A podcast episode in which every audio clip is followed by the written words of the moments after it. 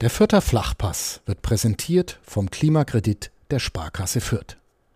Ob Außenwanddämmung, neue Fenster oder Heizungstausch. Sanieren Sie Ihre Immobilie einfach und günstig, ohne Grundschuldeintrag bis 50.000 Euro. Denn Sanieren hilft Energiesparen. Der Klimakredit der Sparkasse Fürth. Ja, Chris, wie weit ist das Clipper jetzt von der Bundesliga entfernt? Also stand siebter Erster und nach diesem Testspiel in Stuttgart einige Gegentore und einige selber erzielte Tore wahrscheinlich noch. Du hast gerade schon angesprochen, 1 zu 6 hat das Kleeblatt am 6.1. beim VfB Stuttgart verloren, aber eigentlich ist das Kleeblatt ja nur vier Punkte von der Bundesliga entfernt, nämlich äh, das ist der Abstand auf den FC St. Pauli in der zweiten Liga. Also irgendwie war das dann schon nochmal ein krasser Kontrast, den man da dann am Dreikönigstag gesehen hat.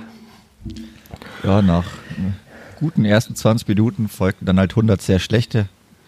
Deswegen muss man da noch schauen. Aber ich meine, man hat ja noch ein bisschen Zeit, bis es dann im Wettbewerb losgeht. Und dann geht es zum Glück auch nicht gegen den VfB Stuttgart, der es schon sehr gut gemacht hat. Aber weiß ich nicht, ob man unbedingt äh, sechs Gegentore in so einem Testspiel kassieren muss. Hat mir nicht so gut gefallen. Also bist du nicht äh, Team, schon, ist ja nur ein Testspiel und ist ja der VfB. Nee, Oder so ein bisschen. Also, nee, eigentlich gar nicht. Also 1 zu 6, ähm, auch im Testspiel, nee. Und auch wie die Tore gefallen sind, also, boah, war dann schon irgendwie, ja, war gar nicht schön anzuschauen und ja, ich habe immer mal an die vier Chancen Nähe gedacht, aber das war dann auch nur mittelerfreulich aus deutscher Sicht. Von daher, ja, war dann ein bisschen gebraucht. Es gab jetzt sehr viele Kommentare, wenn man so quer gelesen hat die, unter diversen Beiträgen in den sozialen Medien und so weiter. Dass, also sehr viele Menschen waren der Überzeugung, dass man das so gegen den VfB Stuttgart schon verlieren kann, dass sie auch andere Mannschaften hoch verloren haben gegen den VfB. Aber um das auch schon mal hier zu spoilern, direkt auch Alexander Zorniger war nicht in diesem Team. Das sagt, äh, es passt schon so, sondern er war sehr, sehr sauer. Aber darauf können wir ja gleich nochmal zurückkommen in dieser 162. Folge des Vierter Flachpass, in der wir ja, wie versprochen, nochmal auf die zweite Jahreshälfte 2023 zurückblicken und jetzt dann auch, wie wir schon angefangen haben und auch noch weitergehend auf das Jahr 2024 vorausblicken, indem wir dann doch einige sehr wichtige Spiele in den nächsten Wochen anstehen und auch einige wichtige Personalentscheidungen. Über all das wollen wir sprechen in dieser Folge, aber wie ihr das gewohnt seid, machen wir das nach einer kurzen Unterbrechung. Bis gleich. Vierter Flachpass, der Kleeblatt-Podcast von nordbayern.de. Und damit herzlich willkommen zur 162. Folge des Vierter Flachpass. Zunächst bleibt natürlich die Rolle, euch allen ein schönes und frohes neues und gesundes Jahr 2024 zu wünschen. Und auch dieses Jahr beginnen wir im Vierter Flachpass mit der gewohnten Aufstellung mit mir, Michael Fischer, und mit Chris Sehm, dessen Stimme ihr gerade schon gehört habt. Hallo Chris. Servus Michael. Du hast gerade schon gesagt, beim VfB Stuttgart die ersten 20 Minuten des ersten Testspiels des neuen Jahres sahen sehr gut aus. Du hast mir nach 20 Minuten geschrieben, übel gut sah es aus sogar. Ja. Das ist genau in dieser Sekunde dann irgendwie nicht mehr so gut aussah und danach auch nie wieder gut wurde. Also das war dann schon krass, wie, wie dieses Tor wirklich alles kaputt gemacht hat. Also zumindest aus vierter Sicht, danach ging ja eigentlich gar nichts mehr, man kam nicht mehr wirklich zurück. Aber bis dahin hat mir das eigentlich ganz gut gefallen. Also klar, gibt es da eine gewisse Rollenverteilung, aber man hat das sehr gut angenommen. Man hat da, ich finde, sein eigenes Spiel trotzdem gut durchgedrückt, konnte immer wieder, immer wieder kontern, auch nach vorne kommen. Hat Stuttgart da schon auch defensiv, offensiv vor Aufgaben gestellt, aber ja, mit diesem ersten Gegentor war dann das Spiel irgendwie, irgendwie vorbei. Und das erste Gegentor ist ja auch nicht gefallen, also der VfB hat, muss man auch sagen, auch über das ganze Spiel hinweg schon richtig gut gespielt. Und ja, der VfB hat auch in der Bundesliga schon viele Spiele hoch gewonnen, hat nur vier Punkte weniger als der FC Bayern gesammelt. Und ich würde mal sagen, das war jetzt ja die Generalprobe für den VfB. Es ist keine kühne These zu sagen, dass sie auch im neuen Jahr jetzt genauso weitermachen werden, weil es war schon wirklich richtig gut. Auch vor allem Chris Führig fand ich, also war krass, wie der gespielt hat, dass er halt erst einmal ein paar Minuten Nationalmannschaft gespielt hat. Ist auch überraschend, aber vielleicht kommen da doch nochmal mehr dazu. Also in der Form sollte er bei der EM vielleicht schon im Aufgebot sein im Sommer. Und gegen diesen VfB sah es ja wirklich gut aus. Und dann, hm, Damian Michalski, ich weiß nicht, was er da gemacht hat. Also hat er den Ball einfach dann halb hoch hinten raus gespielt auf die Brust von Enzo Mio und dann so eine Mannschaft wie der VfB, wenn man so eine Einladung bekommt, spielt es halt auch extrem gut aus, dann steht es ja 1-0 und dann sagst du, okay, 0-1, aber acht Minuten später 0-2 und das war dann auch so die Szene, die Alexander Zorniger schon sehr, sehr wütend gemacht hat. Also, wenn man das nochmal anschaut, es gibt ja für die Menschen, die auf X-Form als Twitter noch unterwegs sind, von diversen VfB-Fans äh, einen Zusammenschnitt, dieser Tore. Ja, ich weiß nicht, was Maxi Dietz da gemacht hat bei diesem Tor, aber er hat sich irgendwo so im Raum verirrt. Und das tiefe Verteidigen hat Alexander Zorniger genannt, das hat ihm überhaupt nicht gefallen. Äh, Zitat, ich kann auch als Shootingstar die Tiefe nicht nur taktisch verteidigen, das geht nicht. Irgendwann muss ich die Bewegung auch mit aufnehmen. Und äh, Shootingstar, der die Tiefe nicht verteidigt hat, er hat zwar den Namen nicht genannt, aber es war klar, wen er gemeint hat, weil äh, Dame Michalski würde jetzt aber nicht als den Shootingstar in der Abwehr bezeichnen, der daneben noch stand. Ja, aber insgesamt auch, wir hatten es ja kurz jetzt auch im Vorgespräch schon besprochen, es ist, irgendwie war es komisch, also der VfB hat über links gespielt, über rechts gespielt und irgendwie waren da immer riesige Lücken, es waren keine Außenverteidiger da, also sowohl Karim Canolu auf links als Haddadi-Vertreter oder wiederum als äh, Gieselmann-Vertreter war nicht da. Gut, der war sehr offensiv. Simon Asta auf rechts war auch nicht da. Also das, das war schon defensiv insgesamt nicht gut für die angeblich zweitbeste Defensive der zweiten Bundesliga. Ja, auch die, also die Zugriffszeit oder ich weiß nicht, also Timing, wann man rausrückt, wann man zusammenrückt, die, wann man die, die Räume wirklich eng macht. Also es sah dann auch die kurz vor der Abwehr dann teilweise schlecht aus. Also dafür, dass man eigentlich genau da immer sehr gut verteidigt oder oft mittlerweile gut verteidigt. Boah, also ich meine, der VfB Stuttgart hätte ja durchaus auch in dieser ersten Halbzeit da noch einige Tore mehr schießen können.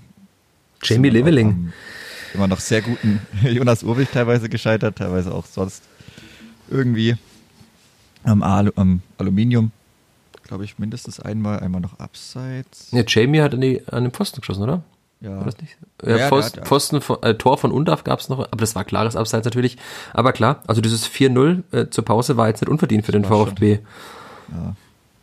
Hätte durchaus auch mehr sein können. Also, ja. Ich meine, klar, die Pause war dann erst noch 60 Minuten, da haben wir auch gedacht, oh, in dem Spiel wäre es vielleicht cooler gewesen, wenn man dann zweimal 45 spielt. Hätte vielleicht auch gereicht aus vierter Sicht.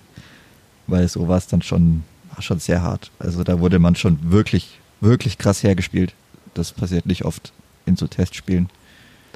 Ich muss mir, das grad, weil man so schon mal hergespielt worden ist. Also ich glaube, also gegen die, gegen die, war das Celta Vigo mal zu Hause gespielt hat im Sommer. Ja, das ist aber schon lange her. Ja, ja, aber das weiß ich noch im Rundhof. Also da wurde man auch ganz, ganz mies hergespielt. Aber ansonsten. Ja, nicht, also ich habe dann auch gestern ein bisschen überlegt, ja, es war in der Bundesliga auch oft so, dass es Mannschaften gab, die extrem gut waren.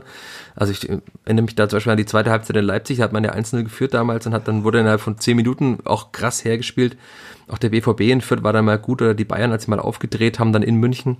Aber so konstant einen guten Fußball zu spielen wie der VfB habe ich wirklich lang nicht mehr gesehen. Und das Krasse ist halt dann, wenn man vor ein paar Wochen noch das Clipboard gesehen hat gegen Mannschaften wie Eintracht Braunschweig oder den VfL Osnabrück und sich denkt, das ist halt einfach, das ist nur eine Liga höher. Also das sind halt Welten, die zwischen diesen Fußball liegen. Und wenn dann sogar eine der besten Zweitligamannschaften, die das Clipboard ja zumindest äh, zum Jahresende war, so untergehen gegen den VfB, da muss man halt sagen, das ist schon nochmal ein deutlicher Unterschied. Und diesen Unterschied hat man einfach auch gesehen. Und, aber auch da muss man natürlich immer sagen, Zornig hat auch danach gesagt, man kann nicht sagen, ja, der VfB war so gut, aber die Spielfang war halt einfach auch selber nicht gut. Also er hat gesagt, die Fehler muss schon jeder bei sich selbst auch suchen. Und beim 0-3 sieht man auch, was Zornig ja ganz klar angemahnt hat, dass halt auch das Anlaufen einfach nicht gut war. Also von, das war ja die gleiche Aufstellung, bis auf Edgar Pripp, der in der linken, linken Verteidiger gab, also als Ersatz von Luca Itter, beziehungsweise von Maxi Dietz, der auf rechts gerückt ist. Aber ansonsten war das die gleiche Mannschaft, die in der zweiten Liga auch gespielt hat. Und irgendwie das Anlaufen, das schon besser war und auch deutlich besser schon funktioniert hat, war einfach nicht da. Bei diesem 0-3, da konnte der VfB vom eigenen Torwart aus aufbauen über den ganzen Platz und niemand ist so recht in den Zweikampf gekommen, jeder war einen Schritt zu weit weg. Auch Robert Wagner, der ja in der zweiten Liga wirklich gut war als Sechser, der ist ständig nur hinterhergelaufen. Beim dritten Tor war er dann auch so, hat eigentlich nicht wirklich gestört. Ein bisschen zu Begleitschutz gegeben. Also war einfach von allen nicht gut und dann über gut, das 0-4 war halt einfach, also ich habe es als Zauberei bezeichnet in meinem Text ich glaube, so war es auch. Also so spielt in der zweiten Liga niemand. Auch nicht irgendwie Holstein Kiel, wenn sie Herbstmeister sind. Und auch der so hochgelobte St. Pauli spielt nicht so Fußball. Nee. Deswegen, ja, das, das, also das vierte Tor kann man, glaube ich, rausnehmen. Das war halt einfach extrem gut gespielt. Das kann man vielleicht auch gar nicht so gut verteidigen oder gar nicht verteidigen. Insofern, aber ja, es gab einfach auch in diesem Spiel, hat auch Zorniger betont, deutliche Fingerzeige, woran man arbeiten muss. Und das ist einerseits das tiefe Verteidigen, diese Bälle so in den Rücken der Abwehr, das hat gar nicht funktioniert, das zu verteidigen. Und halt auch das Anlaufen nicht und der Zugriff im Mittelfeld auch nicht. Also das gesamte Defensivspiel war einfach dann ab dieser 20. Minute nicht mehr gut.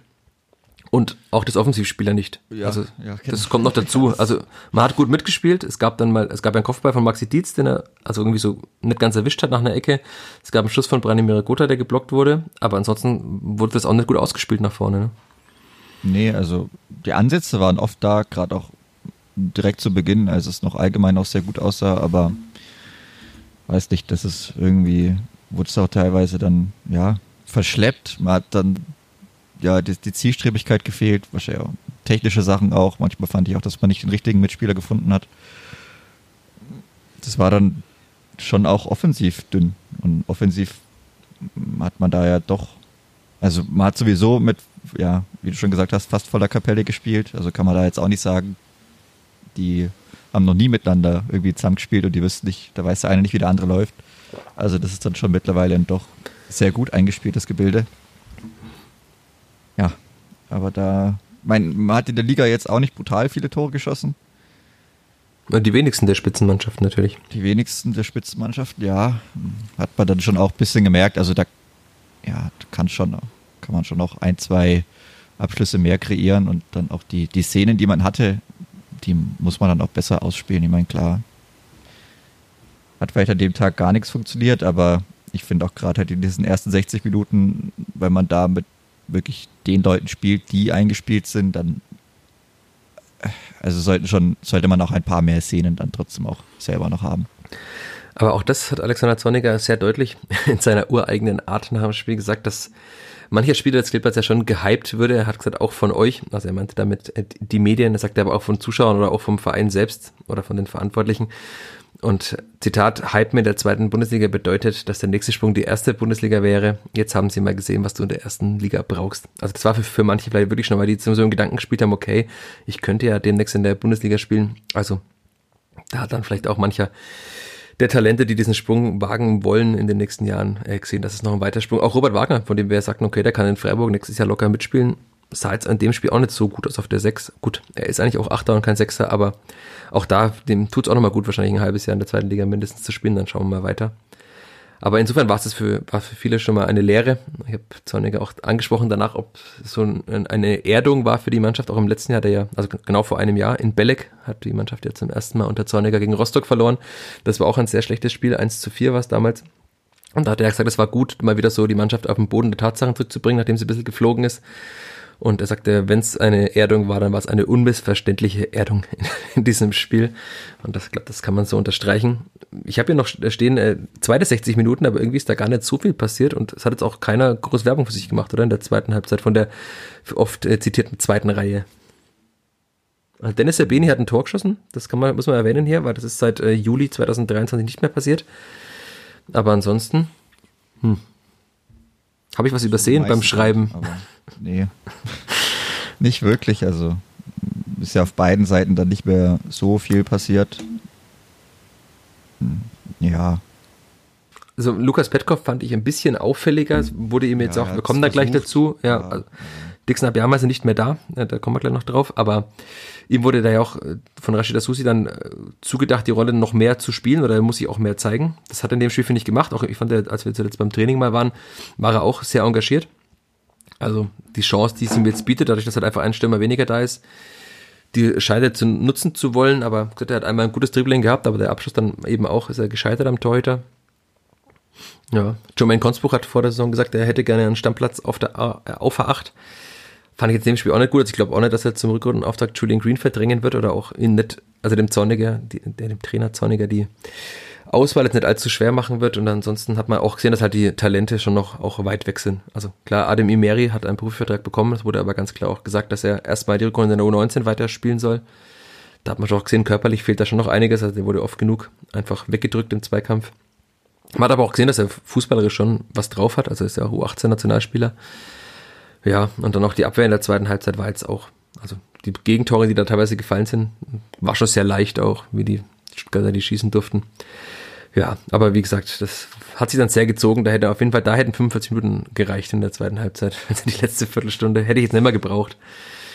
Aber vielleicht war es für den Trainer ja aufschlussreicher als für uns. Es gab nochmal zwei Gegentore, deswegen hat man ja auch diese zweite Halbzeit gegen die sehr jungen, also den sehr jungen VfB dann auch nochmal mit 1 zu 2 verloren, wenn man denn die Spiele als getrennte Halbzeiten sieht. Schauen wir mal, wie es weitergeht. Am Mittwoch spielt es Klippert ja gegen den FC Ingolstadt, gegen den wo sind sie? Vierter, fünfter der dritten Liga. Insofern ist das vielleicht ein anderes Niveau, aber auch da, da sollte man, Fünfter, da sollte man dann schon nochmal sehen, wer dann da der Zweitligist ist. Ja. Ich bin gespannt. wie das wird. Also wenn man selber in der zweiten Liga auf Platz 5 steht, äh, mit 29 Punkten aus 17 Spielen, also auch wenn dann der FC Ingolstadt vielleicht eine Woche weiter voraus ist, aber es ist jetzt auch keine Sommerpause gewesen, dass man da komplett Fußball spielen hätte oder neu erlernen müssen, weil es so lang dauert. Das Spiel auf Schalke war jetzt nicht so lange her. Man hat auch man ist jetzt auch ja schon am 28. Genau, also man kann ja fast gar nicht weiter sein als die Spielvereinigung, die ja schon im alten Jahr noch ja, angefangen hat. Ja, die eigentlich direkt, ja, von daher, also da braucht man auch nicht irgendwas erzählen. Das muss dann halt passen. Ich denke auch, wird dann schon auch passen. Ich könnte mir wieder, oder ich denke schon, dass man da auch wieder mit A- und B-Mannschaft in Anführungsstrichen spielen wird. Weil man das, glaube ich, einfach braucht. Also, ja, so lange ist es ja nicht mehr bis zum Saisonauftakt. Ja, genau. Also da muss man, das muss man dann, also finde ich schon, dass man das mitnehmen soll. Ich bin da kein Fan, dass man das da jetzt irgendwie noch durchwurstelt, aber das, ja, beim VfB war es ja dann auch nicht so. Und klar, man hat sowieso seine Elf und hinten, das muss ich dann auch noch ein bisschen einspielen mit Edgar Pripp. Also sind wir uns einig, dass Edgar Pripp in Paderborn den äh, linken Innenverteidiger gibt? Wenn er nie noch irgendwie blöd umknickt oder krank wird, dann wird es wahrscheinlich so sein, dass Edgar Pripp gegen den SC Paderborn spielen wird. Und damit geht dein Wunsch in Erfüllung, dass Edgar Pripp nochmal spielt, weil ich gehe davon aus, also Gut, ja, Gideon Jung könnte danach wieder spielen, aber ob man halt dann sofort wieder rausnimmt, vielleicht spielt er dann auch im Rundhof. Das könnte ja ein lang gehegter Wunschspieler sein, dass Edgar Pripp nochmal im Rundhof aufläuft. Vielleicht ist er auch einfach so gut und er verdrängt alle. Macht nochmal zehn Spiele irgendwie, weiß man nicht. Aber also, jetzt war ja ein deutlicher Fingerzeig, dass in dieser Top 11 eben dann Karim Cianolo auf links gespielt hat. Da bin ich mir auch sicher, dass der in Paderborn spielen will, weil Zorniger hat ihn auch gelobt in diesem Spiel. Und am Anfang war das auch, also offensiv war das gut in, der, in den ersten 20 Minuten. Das hat sehr gut ausgesehen. Es war zwar auf der anderen Spielfeldseite, deswegen habe ich nicht so gut gesehen, aber es hat schon, also was technisch und bei sich ja ist er ja einfach gut und insofern, das kann funktionieren auch und dann ist halt die Frage, wer da hinten absichert, aber Edgar Pripp ist ja auch jetzt auch kein Innenverteidiger, der ständig bis zum gegnerischen 16er mit vorgeht und antribbelt, das hat man auch gesehen, deswegen kann der natürlich auch die linke Seite damit absichern. Und dann wird Gianolo da spielen, also wer spielt sonst als linker Verteidiger, ich sehe es nicht, ähm, wer sonst, deswegen. Selbst Edgar Pripp ist ja auch in sich eine Notlösung auf Innenverteidiger, ne? also das hat er in seiner, seiner Karriere nie gespielt nee. natürlich in Deutschland. Ja. Von daher ist er selbst das, muss man ja dann auch immer noch ein bisschen mit Vorsicht genießen. Also er hat jetzt ja selber nicht im Sommer erwartet, dass er da überhaupt nochmal in der zweiten Liga auflaufen wird. Und dann als Innenverteidiger, wenn man das vielleicht gesagt hätte, hätte er gesagt, na gut, irgendwann wird es ein bisschen wild. Aber naja, ist vielleicht auch gar nicht so verkehrt, da ein bisschen hinten nicht irgendwie vor der Sechs noch mit absichern, aber weiß nicht. Kann mir das schon gut vorstellen. Auf dem, also im Training macht er einen super Eindruck. Hat ja auch bei der U23, wenn er spielen durfte, hat er auch gut gespielt. Man sieht, dass er schon mal scheint höher gespielt wieder, hat. Und scheint wieder fit zu sein. Also ja. ist dann schon auch gut, also ist schon auch stark, so in dem nicht ganz halben Jahr. Nicht mal, nee, es war ja im September ist er erst gekommen. Er kam im September erst, ja. Und er war ja davor auch dann ohne Verein, von daher Respekt. Also ist er auch einer mit doch längerer verletzten Geschichte auch. Ist vielleicht dann auch nicht immer alles ganz so einfach, sich da wieder hochzuarbeiten. Von daher also wir müssen jetzt erstmal schauen, wie es ist. Klar, weiß noch keiner. Aber wenn er das schafft und wenn er das gut macht, dann wäre schon bockstark. Ja, nachdem es auch die Fragen teilweise schon gab, ich habe sie sowohl gelesen, als sie wurden mir auch geschickt, äh, teilweise persönlich Nachrichten, ob es Neues zum Gesundheitszustand von äh, Luca Itter und Nico Gisselmann gibt. Also ich hatte ja Rashida Susi in der letzten Folge, die also Folge 161 äh, im Interview gefragt. Die, an der Aussage hat sich bislang nichts verändert. Wir wissen nur, dass Luca Itter wieder im Lauftraining ist, denn den haben wir ja beide mit eigenen Augen am vergangenen was, Dienstag war es, also am 2.1. Äh, laufen sehen mit Michael Schleinkofer, dem Athletiktrainer. Also er ist zumindest mal wieder im Lauftraining und Nico Gieselmann ist jetzt auch, nachdem man auf, wochenlang auf Instagram gesehen hat, dass er Reha gemacht hat in Hannover und auch seine Schiene längst wieder runter hat, auch schon diverses Training im Kraftraum gemacht hat, jetzt auch mittlerweile wieder in Fürth. Er war auch am Dreikönigstag mit in Stuttgart, aber halt als Zuschauer, genauso wie Itter die beide zugeschaut haben, sich mit Jamie Leveling lange unterhalten haben. Sie haben ja eine gemeinsame Vergangenheit bei Union Berlin, Gisselmann und Leveling. Ja, müssen wir mal schauen.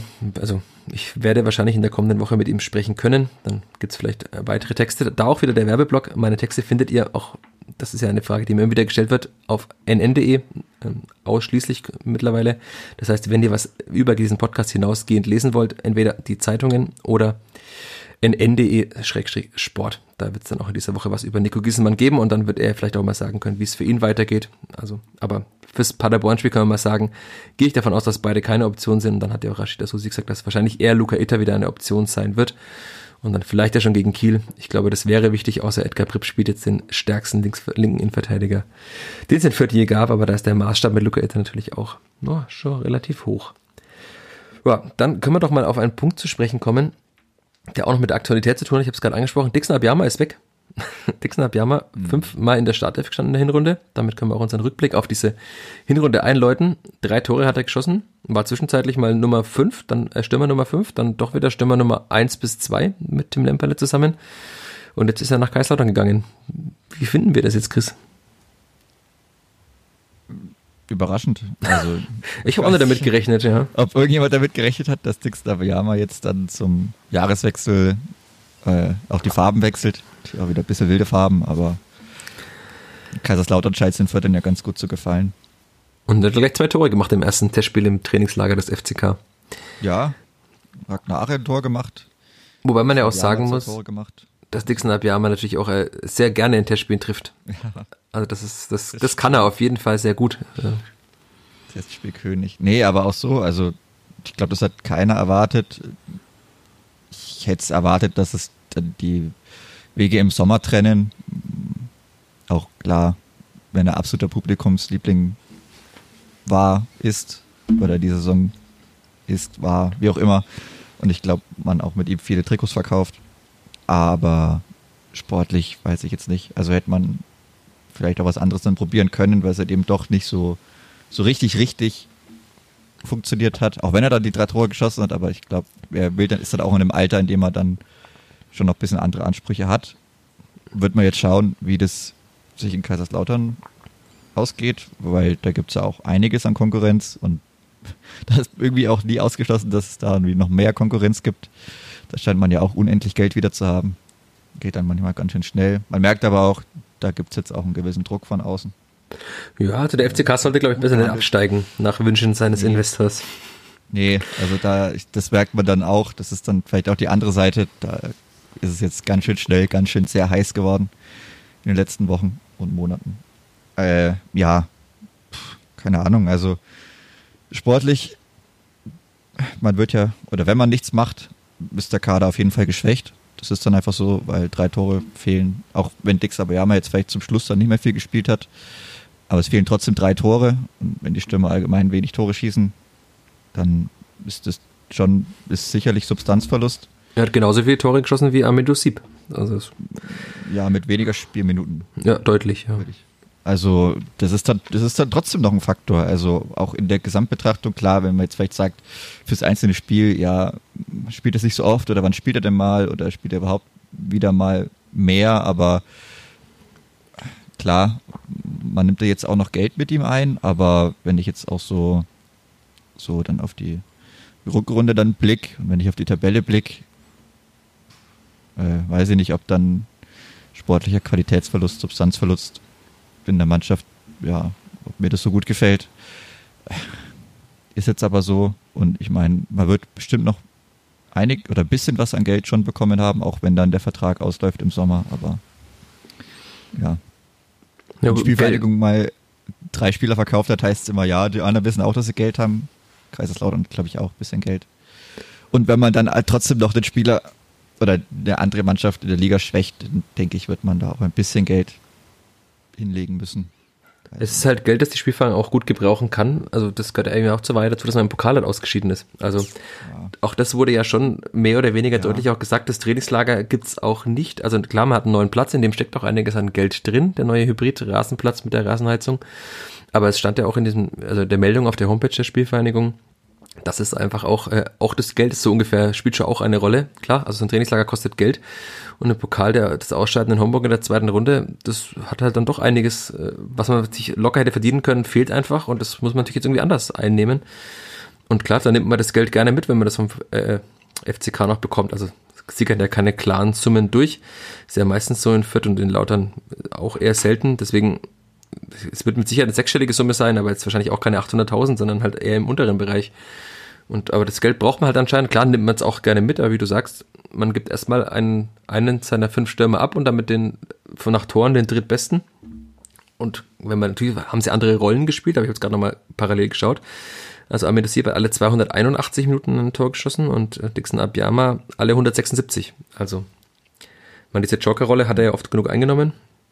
Hat die Tore auch gemacht. Gut, zwei der Tore hat er, glaube ich, als Startelf-Spieler auch gemacht. Aber klar, man hat einen Spieler jetzt verloren. Und aber natürlich trotzdem, wenn er sagt, im Sommer hätte er eh nicht mehr bleiben wollen, dann wäre das Kapitel auf jeden Fall geendet.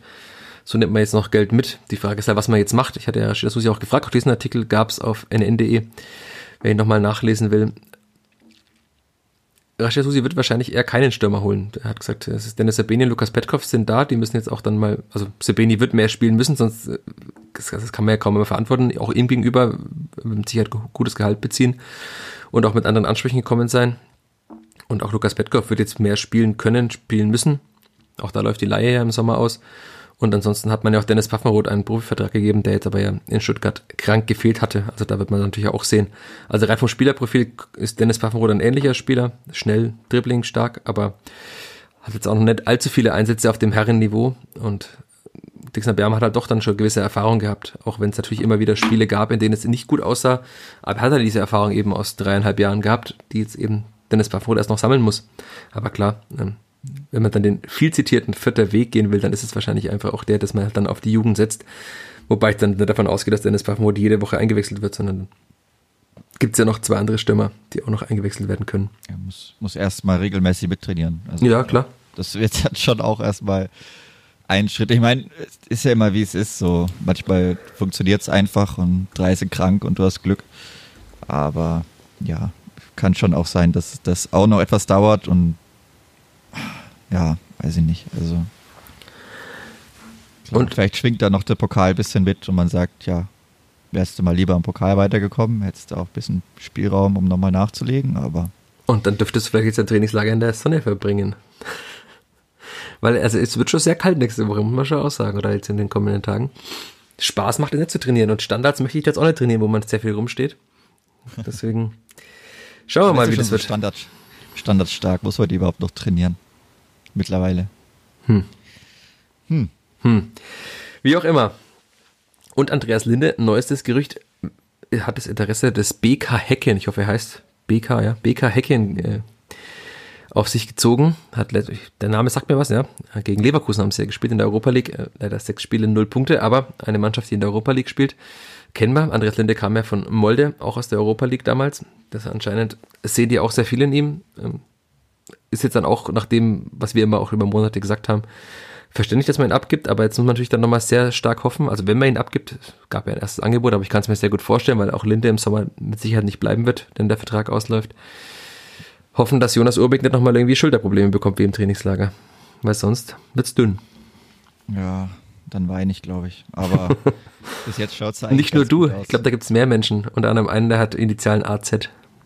Ist klar, ich, also bis jetzt schaut es ja gut aus bei Jonas Urbich. Also gerade wenn man überlegt, was trotzdem auch was er für eine Entwicklung dann nochmal macht, wie man dann merkt, wie diese Spiele einfach wichtig sind und welches Talent er da mitbringt, ist schon, schon brutal. Hat man jetzt auch gegen Stuttgart wieder gesehen, wie wichtig er ist. Und dahinter ist halt dann die Frage, was da passiert. Also Leon Schaffran kann ich mir nicht vorstellen, dass wir den dann, weiß ich, hatte bis Sommer, oder? Ja, auch ja, bis genau, Sommer. hat ja keiner mehr Vertrag. Ja, doch, Lasse Schulz, da also, kommen wir ja gleich Lasse noch Schulz, drauf. den Leihvertrag, ja, den, den, ja. Man musste den Vertrag mit Lasse Schulz ja. ja. verlängern, um ihn auszuleihen. Das heißt, er hat bis 2025 einen Vertrag. Ja. Kommen wir gleich nochmal drauf. Aber, oder wollen wir es vorziehen Aber, gleich? Ja, können wir Der steht hier auf meiner Liste. Lasse Schulz. Ja. Geht halt schnell, weil kann man nichts erzählen, nichts passiert. Ja, ich muss ein bisschen scrollen, denn meinem Dokument, das noch sehr lange ist, nach unten. Lasse Schulz, äh, nach, zu Viborg FF hat er sich ausleihen lassen. Auch äh, mittlerweile weiß man ja auf eigenen Wunsch hin, hat er zu äh, Susi auch im Sommer schon gesagt, dass er gerne nochmal eine andere Herausforderung suchen wollen würde, als äh, Nummer drei in Fürth zu sein. War er ja zuletzt dann die Nummer drei, bis halt Jonas Urbig kam, dann war er noch die Nummer vier. In der U23 hat er auch nicht gespielt, weil da Simeka Makci bis zu seiner Verletzung gespielt hat. Hat er anscheinend eine Schambeinentzündung und ist gerade in der Reha.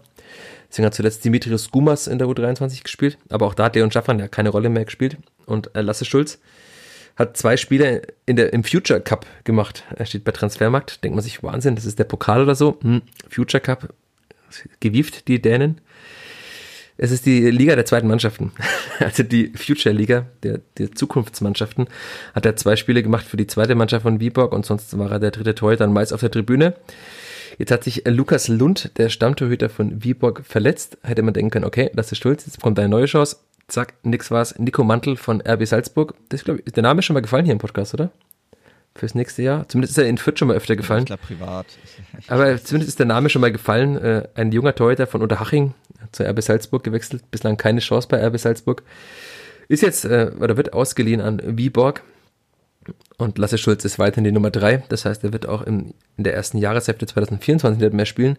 Und ob er dann soweit ist, in Fürth eine Rolle zu spielen, die über die hinausgeht, die er vor dieser Saison hatte, würde ich mal stark bezweifeln. Insofern, die Leihe hat sich schon mal nicht gelohnt. Und ich kann mir, also klar, da wird man versuchen, ihn irgendwie anderweitig loszubekommen. Also, weil, was macht man dann mit ihm?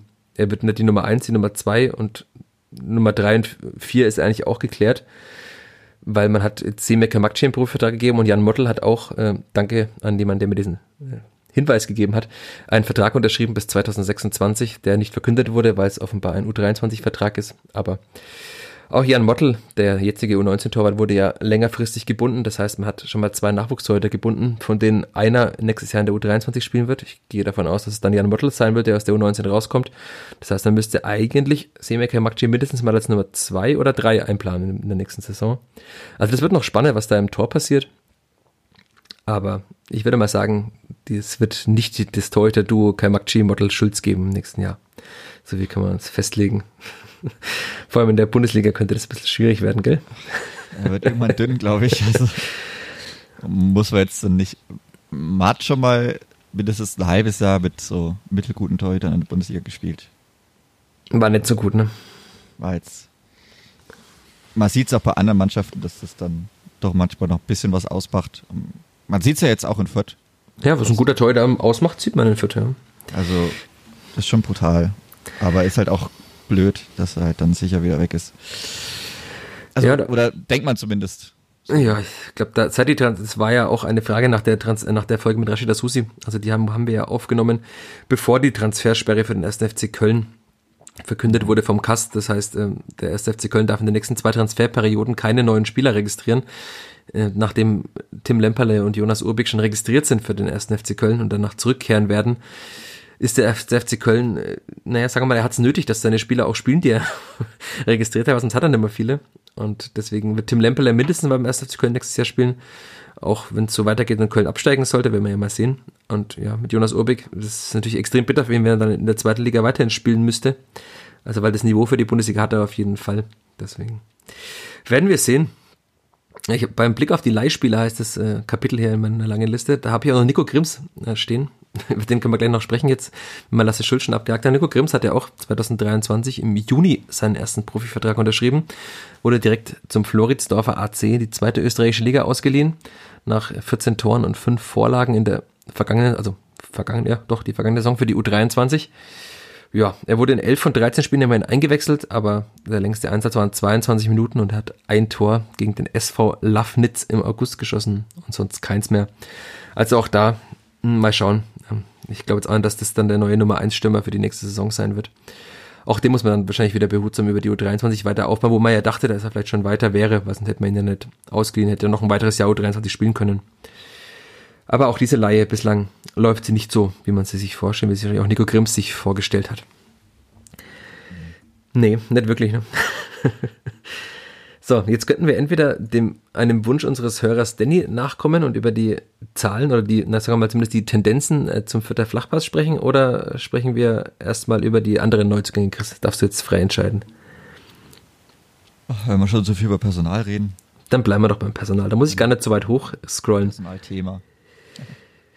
Ich habe hier Neuzugänge stehen. Ich glaube, wir können sagen, die drei Leihspieler, die man geholt hat, also die man neu geholt hat, das hat sich äh, gelohnt in unterschiedlichen Nuancen, aber es hat sich auf jeden Fall gelohnt, diese drei Leihspieler zu holen. Jonas Obeck haben wir jetzt gerade schon äh, ausgiebig gelobt, aber auch Tim Lempel und Robert Wagner hat sich gelohnt. Hm, auf jeden Fall. Aber äh, Tim Lemperley, äh, ja, Stammstürmer Stürmer Nummer 1, 1300 Minuten. Ein bisschen mehr könnte schon noch bei rumkommen. Da hoffe ich ganz, ganz sehr auf die Rückrunde. Ja, hat es jetzt im Testspiel vielleicht noch nicht angedeutet, aber vielleicht, wenn er schnell in den ersten beiden Januarspielen ein Tor oder so macht, geht das immer ganz, ganz schnell. Ich glaube, ihm hilft es auch enorm, viel zu spielen. Merkt man ja auch trotzdem. Aber ja, so, so einen Ticken mehr wünscht man sich dann von seinem Stammstürmer trotzdem noch. Ja, vielleicht hilft sie mir, wenn dann mal doch Dennis Sabeni mehr spielen sollte. Was ja eigentlich angedacht. Also Was eigentlich angedacht war. Nach dem Sommer, ja. Und auch wenn Dennis Sabeni jetzt keine überragende Leistung gebracht hat in diesem Spiel jetzt gegen Stuttgart, aber ich finde schon, man hat schon doch wieder gesehen, auch wenn es viele Menschen gibt, die mittlerweile halt ihm sehr negativ ein, gegenüber eingestellt sind, aber man, man, sieht schon, was er einer Mannschaft geben kann mit dem im Spiel mit dem Ball vor allem. Also das wird viele Spiele geben, auch gegen Mannschaften, die das Spiel von den Ball überlassen, weil in der zweiten Liga gibt es mittlerweile mehr Teams, die gerne Fußball spielen, aber es gibt auch Mannschaften, die es immer noch nicht gerne machen. Und da kann ich mir das schon gut vorstellen, dass er dann doch mal spielt, auch wenn Amido Sieb war jetzt auch keine überragende Leistung in Stuttgart. Also er hat vor allem vor der Winterpause gespielt, weil halt auch das die alte Motto Never Change a Winning Team. Aber ich kann mir da schon vorstellen, dass man doch mal wieder wechselt dann im Sturm. Also man muss ja nicht 17 Rückrundenspiele mit dem gleichen Sturm spielen. Deswegen kann ich mir das schon mal vorstellen. Und jetzt hat er sein Tor gemacht, weil war das ja der Knotenlöser, der oft Beschworene. Wir hoffen es für ihn. Ja, Robert Wagner habe ich ja auch noch stehen. 15 äh, Mal in der Startelf, davon äh, 16 Spiele, 15 Mal in der Startelf. Er war nur im Derby krank und äh, gegen den KSC war er mal kurzzeitig auf der Bank. Das war ja das. War oh Gott, was war da? Da also hat Kiyoma Zoglu gespielt. Genau, auf der 6. Es muss ja tiefer spielen als anfangs gedacht. Also auf der 6 so hat er anfangs schon völlig auch ein bisschen Probleme gehabt, so mit dem Stellungsspiel im Raum. Aber mittlerweile doch ein äh, guter Sechser für die zweite Liga. Und noch dazu ja, ein Sechser mit einem Tor und vier Assists, also damit einer der Topscorer bei der Spielvereinigung. Muss man auch mal mit dazu erwähnen, also schon vier Vorlagen jetzt. Und da gibt's ja, also ich habe letztens wieder ein bisschen drüber nachgedacht, mal das so Zeit in der besinnlichen Weihnachtszeit. Es gab dann Spieler Max Christiansen, über den redet längst keiner mehr in Fürth, auch wenn er jahrelang, man, man dachte zwei Jahre, er ist so der unangefochtene wichtige Spieler auf der Sechs und Robert Wagner hat ihn ziemlich schnell vergessen gemacht, ne? Ja, glaube, Max Christiansen redet momentan gar keiner mehr. Auch in Hannover redet man nicht gern über ihn. Negativ auf Twitter, aber ansonsten, ja, geht dann auch manchmal ganz schnell in die Richtung. Aber ja, ist schön, dass das direkt so klappt. Er ist aggressiver Balleroberer. Wenn auch wahrscheinlich, ja, wie gesagt, in einer anderen Rolle, als das vielleicht vorher mal im Sommer vorgesehen war oder in den Transferplänen Ende letzter Saison. Aber ja, macht es top hat aber auch dann perspektivisch dann doch große Konkurrenz in Freiburg. Also die sind da im zentralen Mittelfeld sicherlich auch nicht schlecht aufgestellt. Von daher finde ich das schon gar nicht so verkehrt, wenn er sich hier ein bisschen warm spielt dann schaut, kann man da, glaube ich, ein bisschen positiver nochmal reinschauen. Also siehst du schon aber eine Möglichkeit angesichts dieser Konkurrenz, dass er vielleicht ein zweites Jahr ausgeliehen ja. wird. Er ist ja noch jung, also er ist ja auch Jahrgang Jahr, 2003. Sehe ich da schon noch, ja, auf jeden Fall. Also, wie gesagt, Freiburg hat schon auch einige zentrale Mittelfeldspieler, die da nicht so verkehrt sind. Wir haben auch einen jungen Röhl, der funktioniert. Von daher, den man ja auch, oder den du ja auch schon ein paar Mal gesehen hast letztes Jahr. Ich habe ihn in Ingolstadt vor allem schon gesehen. Ja, das war, das war unter Stefan Leitl sogar, oder? Ja, ja das war ja unter Leitl noch. Es war auf jeden Fall ein Testspiel im Audi Sportpark. Ich glaube, es gab zwei Testspiele. Also in einem hat er auf jeden Fall gespielt. Da ja, war er sehr, sehr gut. Ja, ja, dann war das auf jeden Fall unter Leitl noch. Das, das war ein sehr, sehr gutes Spiel. Also ich dachte mir damals, ich kannte Martin Röhl damals noch nicht und habe ihn da spielen sehen.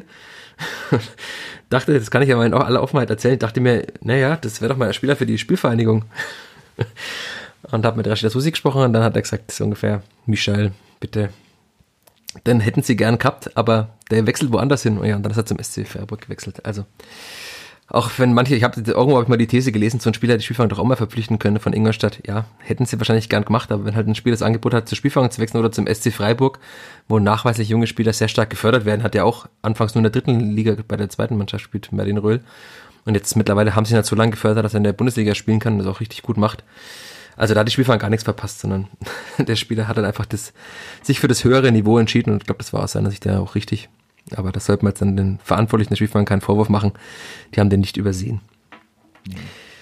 Ja, dann, also eine weitere Laie, Lukas Petkov, aber der war ja in der vergangenen Saison schon da, deswegen habe ich jetzt nicht bei den Neuzugängen dabei, aber ich glaube, er wird einfach darauf hoffen, dass dieses äh, Jahr jetzt dann besser wird als das, äh, also zumindest mal das erste Halbjahr besser wird als das zweite Halbjahr 2023. Also weil null Tore und null Assists in 316 Minuten. Er wurde ja in 14 Spielen eingewechselt, also das ist dann schon klar, waren teilweise Kurzeinsätze dabei, aber auch längere. Und vielleicht ist die Hoffnung bei ihm auch, er hat sich anfangs ja letzte Saison auch schwer getan und dann gegen Ende der Saison, als er in Form kam, hat es dann besser funktioniert. Ich finde, es äh, sah jetzt schon besser aus im Training, wie ich schon sagte, es sah besser aus im Testspiel und jetzt hoffen wir mal, vielleicht mit der neuen Frisur ähm, klappt mhm. das jetzt. Er ist jetzt eine windschnittig. Wir haben ja gleich gerätselt, wer dieser neue Stürmer da vorne ist. Aber es ist Lukas Petkov mit komplett abgeschorenen Haaren. Aber natürlich, also rein, wenn, wenn ein Konkurrent weniger da ist, dann wird er auf jeden Fall mehr spielen können. Außer Alexander Zorniger wechselt noch weniger, was ich mir auch nicht vorstellen kann. Deswegen, Lukas Petkov, das Jahr wird besser lege ich mich hiermit fest. Ja, und dann kommen wir zu den anderen festverpflichteten Spielern. Und dann ist die Bilanz gar nicht mehr so erfolgreich. Ne? Ja, was halt umso blöder ist. Also ja, also die alle Spieler, die man fest verpflichtet hat, jetzt klar, also wir können vielleicht auf den, ja, ich würde fast sagen, den besten, äh, hoffnungsvollsten jungen Spieler setzen, auch wenn ich das vor ein paar Wochen noch nicht so gesagt hätte. Äh, Kerem Cianolo hat jetzt zuletzt doch deutliche Schritte nach vorne gemacht, hat er in Braunschweig auch gespielt, fand ich schon ganz gut nach der Einwechslung. Hat auf Schalke länger gespielt, war jetzt auch gut. Im Testspiel jetzt gegen Stuttgart auch offensiv gut, defensiv gibt es, glaube ich, schon immer noch Probleme. Aber Zorniger hat ja auch ihn als äh, Blaupause für jeden anderen jungen Spieler bezeichnet, weil er doch in der zweiten Mannschaft ja sechs Spiele gemacht hat. Ja, er war ja auch drei Monate gar nicht, ähm, also bei den Profis hat er gar keine Rolle gespielt, meist auch nicht einmal im Kader und so, also insofern, ja. Hatte gute Fortschritte gemacht, aber jetzt schauen wir mal, wie das weitergeht bei ihm. Wird wahrscheinlich spielen müssen, in Paderborn, gehe ich davon aus. Ich traue es ihm auch zu. Also der linke Fuß macht schon Hoffnung. Insofern würden den 129 Minuten, die in meinem äh, Dokument stehen, noch einige weitere hinzukommen, hoffe ich jetzt mal demnächst. Ja, trotzdem ein Spieler, der dann auch, glaube ich, aber das dann schon weiß, dass noch, wenn Nico Gieselmann zurückkommt und Nico Gieselmann einen Vertrag hat, also er wird halt mehr, immer mal mehr spielen, aber ja, glaube ich, keiner, der dann wahrscheinlich direkt Stamm spielen wird.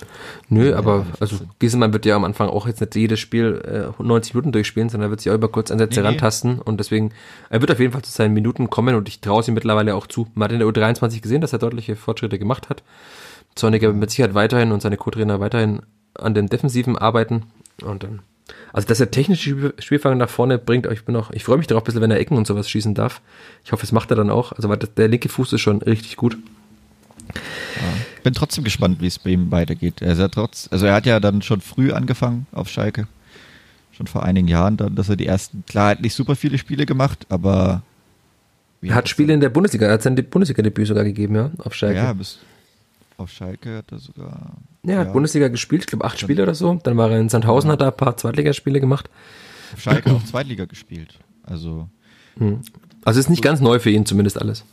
Nee, aber wenn er das ganz gut einordnen kann, dass er dann doch noch, selbst wenn er dann noch das Gieselmann mindestens einen Vertrag ja abwartet, dann immer noch zehn Profijahre hat und das im Kopf gut verarbeitet bekommt, dann denke ich, hat man da schon jemanden mit Talent und wie gesagt mit einem guten Fuß und guter Technik, guten Zug auch. Also macht, macht man mit ihm den Aster und baut den neuen äh, Außenverteidiger ganz, einfach ein bisschen aus. Auf, ja. Ja. ja. ja. auf. Ne, ausbauen wäre schlecht. Ja, und jetzt kommen wir zu den Spielern, muss man wieder das Wort schwierig wahrscheinlich fallen lassen, das in den Podcast so gerne fällt. Dennis Sabini, ich meine, wir müssen nicht überstrapazieren. Ich sag's einmal, 12 oder 14 Tore-Stürmer wollte Alexander Zorniger haben. Dennis Sabini sollte das sein. Bislang ist er der Null-Tore-Stürmer, jetzt ist er der Ein-Tore-Stürmer nach dem letzten Spiel. Er war eigentlich gesetzt, wir hatten sie auch schon oft besprochen. Nach der Vorbereitung gegen Paderborn hat er gespielt. Und dann war dieser Dritt, der ihn einfach komplett rausgebracht hat. Also da hat dann wirklich gar nichts mehr funktioniert ja, jetzt, da kann man auch nur hoffen, dass dieses, was ich schon sagte, dieses Tor einfach mal ein Knotenlöser ist, dass es danach besser wird und dass er einfach jetzt dann auch in der zweiten Liga mal sein erstes Tor schießt. Vielleicht ja, wir haben es ja schon gesagt, gegen Paderborn am ersten Rückrundenspieltag. Aber auch dieses Halbjahr, also die Hoffnung, die man in ihn gesetzt hat, vor der Saison konnte er jetzt einfach auch noch nicht erfüllen und das kann man jetzt auch nicht dauerhaft äh, immer nur auf diese Verletzung schieben, weil die war jetzt auch keine vier Wochen lang, sondern er hat ein Spiel. genau, er hat ein Spiel verpasst, das Spiel äh, in Kiel. genau in Kiel und in Halle wurde er schon wieder eingewechselt.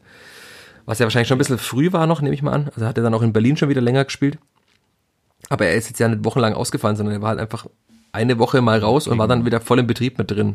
Er hat gegen Pauli auch direkt wieder lange gespielt zu Hause. Ja, und gegen Hertha hat er auch sogar Startelf gespielt. Ja, das war ja danach. danach, danach. Ja. Er wurde so früh ausgewechselt. Ne? Ja, Genau.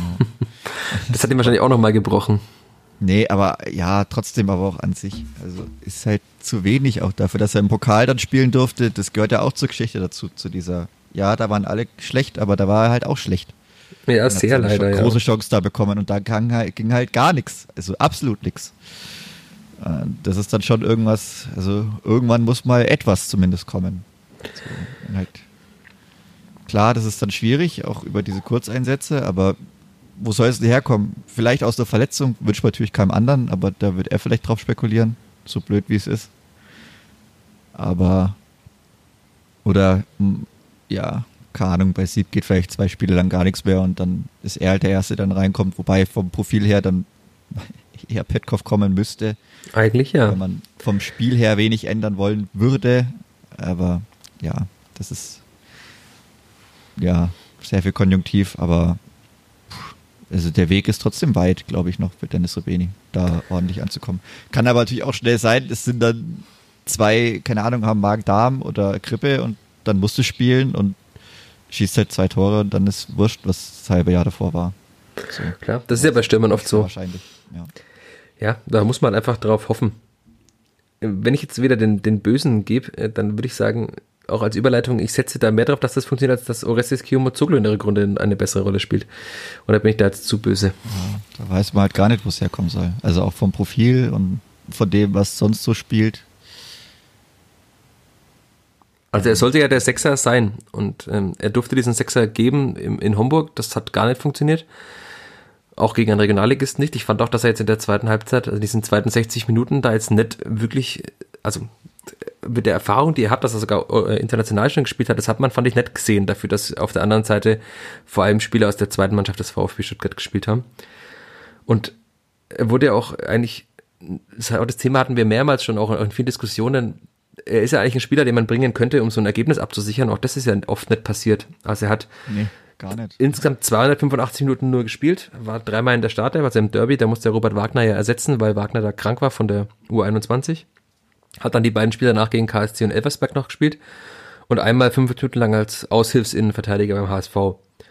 Und dann aber in den, diesen sieben erfolgreichen Spielen, die oft zitiert wurden, sieben Spiele mit 21 Punkten, hat er halt nur noch fünf Minuten gespielt. Also das ist ja auch ein, ein, ein Zeichen von Zorniger an ihn. Das, also das wird jetzt vielleicht von manchen wegdiskutiert werden wollen, aber ist es ja faktisch. Also wenn er ihn gar nicht mal mehr einwechselt und auch nicht mal in der Schlussphase, er hat eine gewisse körperliche, äh, eine Größe, eine Präsenz und ja, das ich weiß nicht, ich habe hier nur mit Zitate mit rausgeschrieben von Zorniger aus dem Oktober. Das war, äh, er hat gesagt, wir erwarten uns ein Höchstmaß an Stabilität und einen vertrauensvollen Umgang mit dem Ball. Da muss er weiter zulegen. Und dann Zitat, Q hat im Spiel gegen den Ball ein paar mehr Stärken als Robbie, also Wagner, der mit dem Ball stärker ist. Ich glaube, das hat sich mittlerweile auch schon umgedreht. Also auch da, ich finde, also Wagner im Spiel gegen den Ball hat er schon auch Stärken und ich würde es mittlerweile, also zumindest von diesem halben Jahr, über das wir sprechen, retrospektiv, hat er mehr Stärken bewiesen gegen den Ball, als es Kiyomazoglu getan hat. Das muss man leider so hart sagen.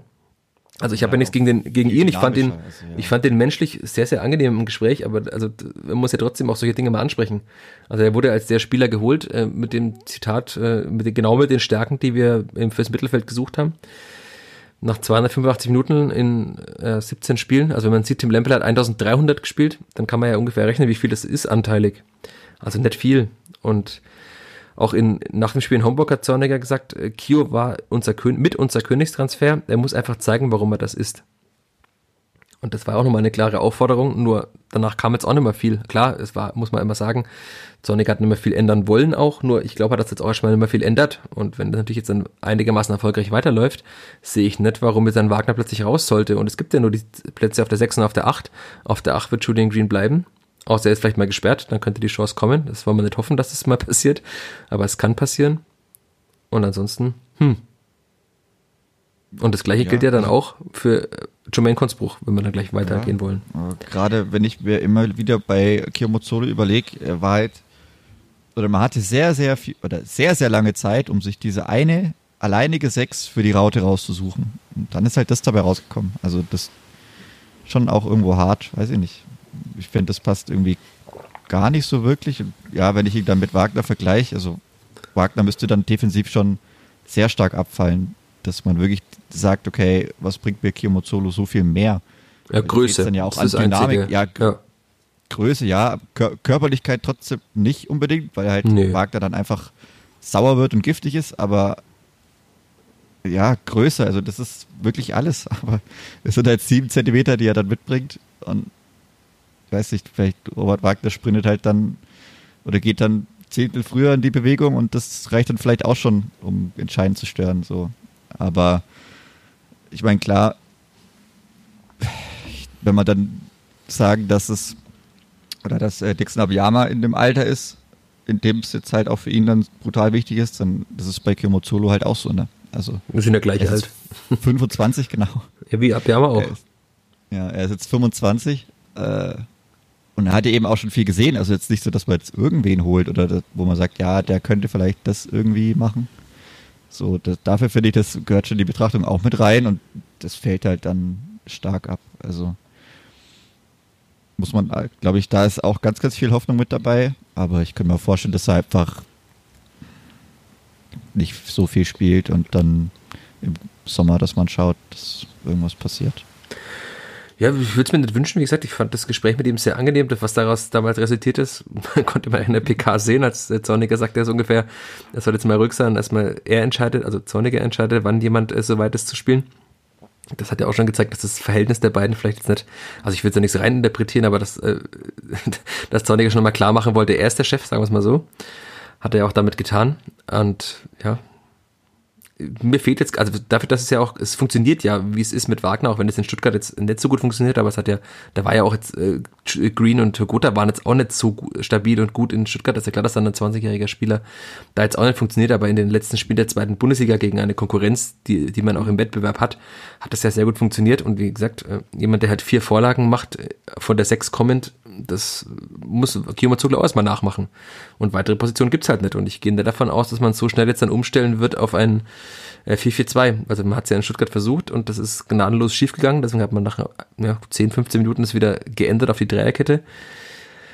Insofern sehe ich da jetzt gerade nicht, warum man plötzlich mit einer Viererkette und mit, mit einem weiteren Spieler im Mittelfeld spielen sollte. Also insofern bleiben ja nur zwei Positionen.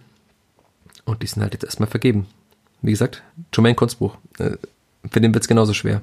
Der, der würde ja auch erstmal kommen wollen, irgendwo. Aber er kommt wahrscheinlich weiter von der Bank. Also da sehe ich jetzt auch gar keinen Weg momentan, wie man ihn integrieren könnte, wenn man bei diesem System bleibt, wovon man ja ganz stark ausgehen kann.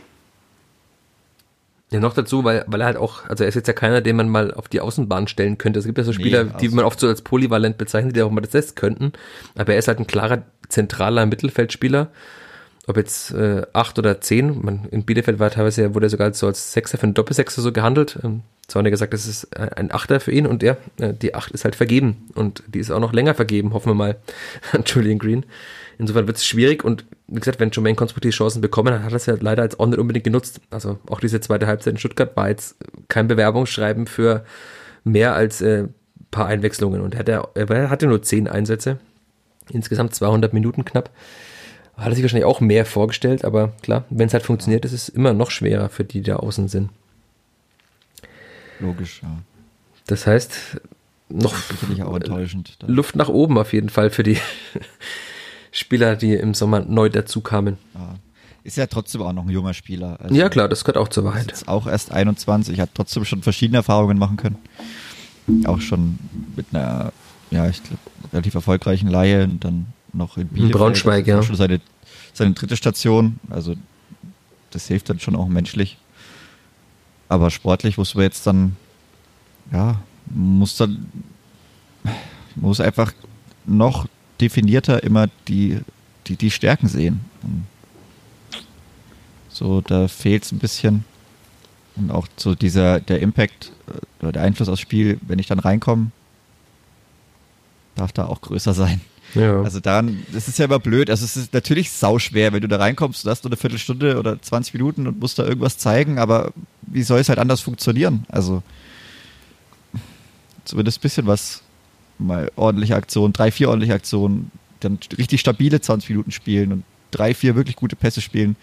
Das gehört dann auch mal dazu, dass man sich halt dann eben die nächsten zehn Minuten vielleicht erarbeitet. Du meinst Aber, so wie Karim Cianolo in seinen letzten Einwechslungen?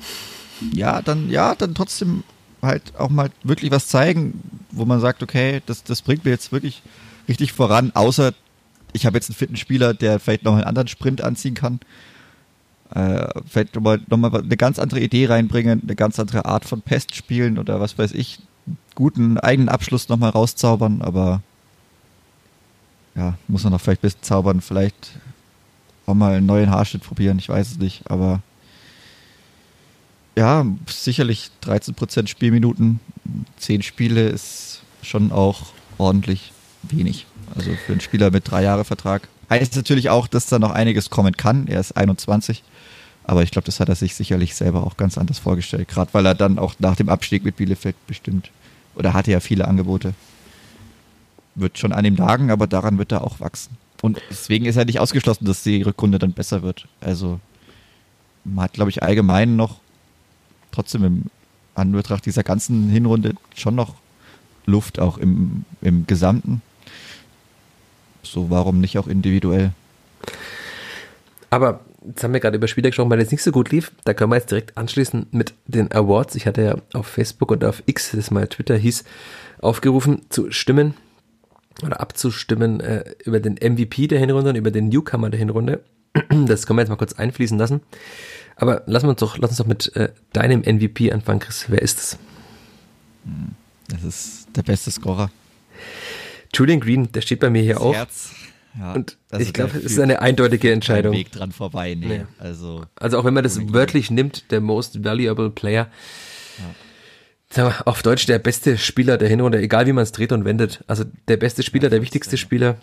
Es ist alles Julian Green. Das muss man einfach sagen. Und noch schöner, dass er seinen Vertrag ja verlängert hat, weil wir auch das war ein vorgezogenes Weihnachtsgeschenk für viele. Er hätte natürlich mit Sicherheit auch woanders hingehen können, vor allem die USA, wobei das kann er immer noch machen. Also er ist jetzt auch noch keine 35. Insofern sehr, sehr wichtig, ein gutes Zeichen nach innen und nach außen, haben wir auch im Podcast besprochen mit Rashida Susi. Auch auf den, äh, bei den Kommentaren auf äh, Facebook und auf X. Äh, äh, sehr eindeutiges Bild. Julian Green hat auf jeden Fall gewonnen. Spannender wird's dann äh, beim Newcomer der Hinrunde. Na, sagen wir bei dem besten jungen Spieler, wie auch immer man es drehen will. Auf jeden Fall einer, der vor der Saison vielleicht, also damit, wo ich damit rechnen konnte. Wer ist es bei dir, Chris? Wer ist dein Newcomer der Hinrunde? Ja, das ist ein bisschen Definitionssache, aber wenn ja. dann als von, hat noch nicht viele Profispiele gemacht und ist dann so gut, dann ist bei mir Jonas Urbich geworden. Okay. Bei mir steht da Maxi Dietz, weil ich finde, dass man bei, also das ist, wie du sagst, Definitionssache. Also bei Urbich konnte man damit äh, rechnen, dass er nach der starken dann so gut ist. Dass es also so gut ist, ja klar. Gerade zum also, Ende schon brutal, finde ich. Also muss ich das sagen, er ist jetzt am Ende war er einer der besten deutschen Torhüter. Auf jeden Fall. Das ist nicht zu viel gelobt. Vom das Spiel gegen Magdeburg, das war brutal, was er da gehalten hat. Und aber man konnte insofern in irgendeiner Form damit rechnen, dass ein Spieler, der Nationalspieler ist, der in Regensburg schon gute Leistung bei einem Absteiger gezeigt hat, dass er auch gut ist. Ich finde auch bei Wagner konnte man damit rechnen nach einem guten Jahr in der dritten Liga. Deswegen steht bei mir der Name Maxi Dietz, weil das für mich noch unerwarteter kam. Also hat dann einfach ich habe im Sommer schon auch gedacht, okay, Maxi Dietz als Ersatz für Sebastian Griesbeck, für einen erfahrenen äh, Spieler, der dann ja doch auf der rechten Innenverteidigerposition sehr viele Spiele gemacht hat. Und auch der hat äh, Sebastian Griesbeck auch mal sowas von vergessen gemacht. Insofern ist es für mich äh, Maxi Dietz, auch auf Facebook gab es äh, sechs Stimmen Maxi Dietz, dreimal Robert Wagner, dreimal Urbig.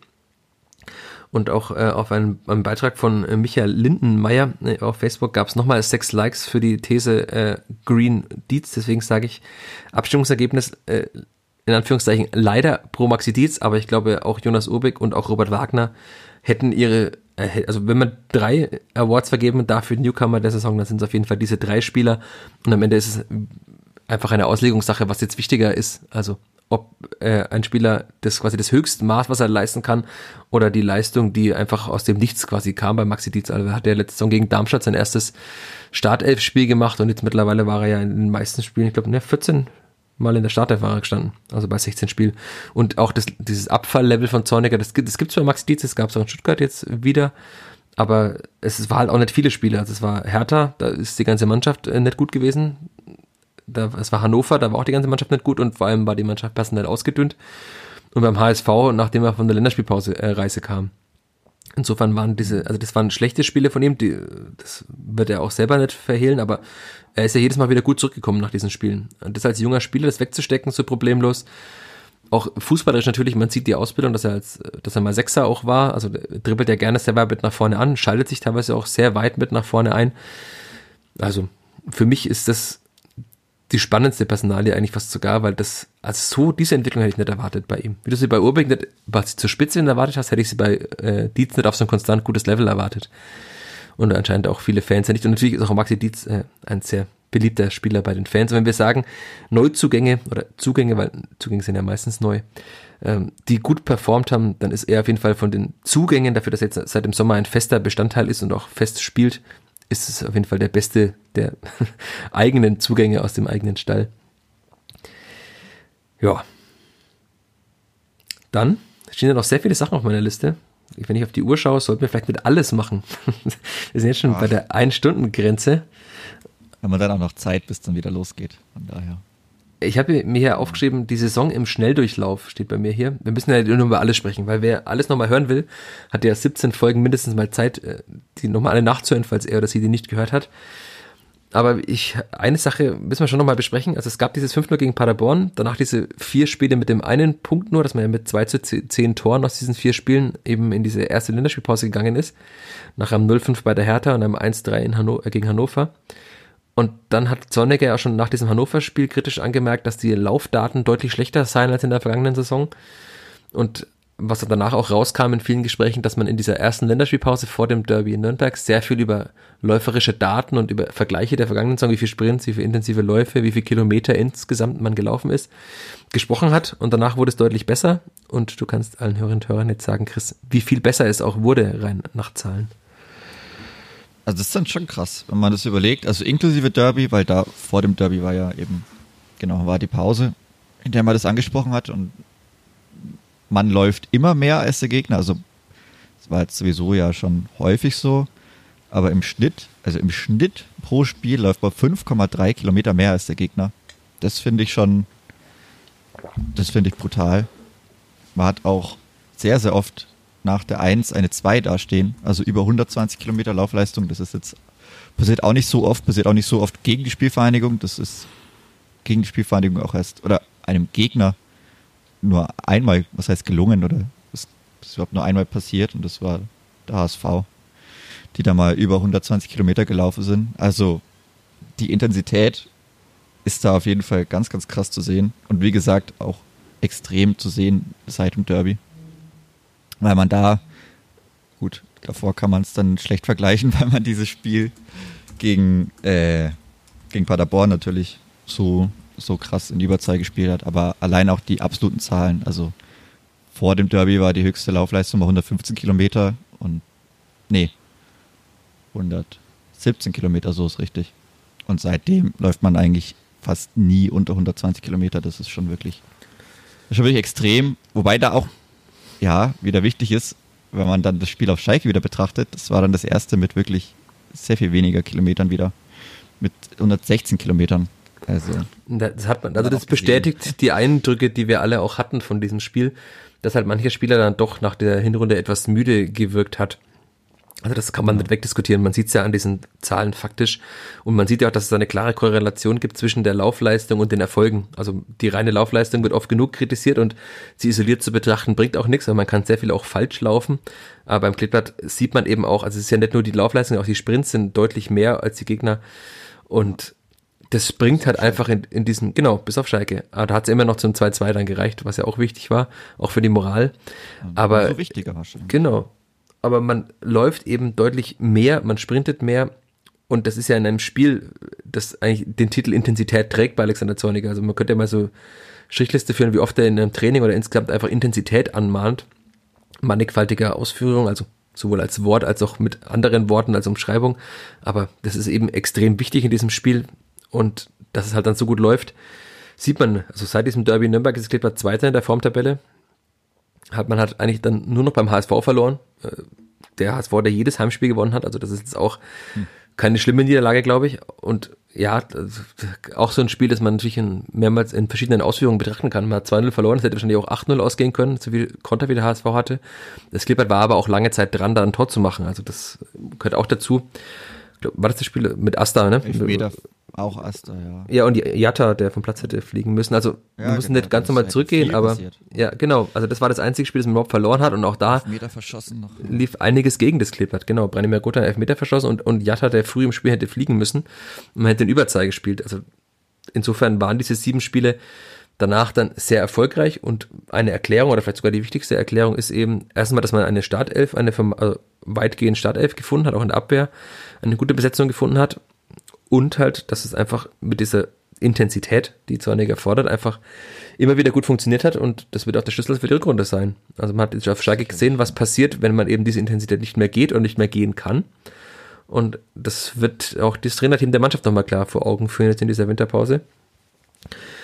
Und deswegen, also wenn man schon ganz klar sieht, woran es hakt und was der Schlüssel dann war zum Erfolg, dann hilft es ja schon mal, weil andere Vereine suchen vielleicht nach diesem Schlüssel noch zum Erfolg. Man Clipper hat man ihn auf jeden Fall in der Hand, man muss ihn halt dann nutzen. Aber das macht auf jeden Fall hoffnungsfroh für das neue Jahr. Und ich würde auch gar nicht mal so viel weiter zurückgehen, weil ich fand, das war das, also auf alles, was wir in der Rückrunde nochmal im Großen schauen wollen, war das der klare Schlüssel und die Zahlen sind eben auch sehr einprägsam. Und dann lohnt sich gleich für manchen und einfach nochmal nach dem Spiel in Paderborn einfach mal zu schauen, was bei der DFL-Statistik steht, wie viel das Clippert gelaufen und gesprintet ist. Wenn da viele positive Werte stehen, ist die Wahrscheinlichkeit auch hoch, dass beim Ergebnis ein positiver Wert steht. Du lachst. ja, nee. Läuft wahrscheinlich 124 Kilometer, sprintet 250 Mal und verliert 3-1. Nein, das wird nicht passieren. Wobei, äh, glaube ich aber auch nicht. Aber auch das äh, Ausblick auf 2024 steht bei mir hier noch, denn das können wir auch noch kurz wagen. Äh, in Paderborn, wenn man da 1 zu 3 verliert, wie du jetzt gerade äh, naja, vorausgesagt hast, das SC Paderborn ist zwei Punkte hinter dem Clipper, das heißt, er würde das Clipper überholen. Hätte man vor einigen Wochen auch nicht gedacht, aber der SCP ist äh, gut in die Winterpause gegangen mit einigen Siegen und könnte das Clipper überholen und könnte damit auch nochmal ins Aufstiegsrennen eingreifen. Das heißt, es wird das erste von sehr vielen wichtigen Spielen. Hm.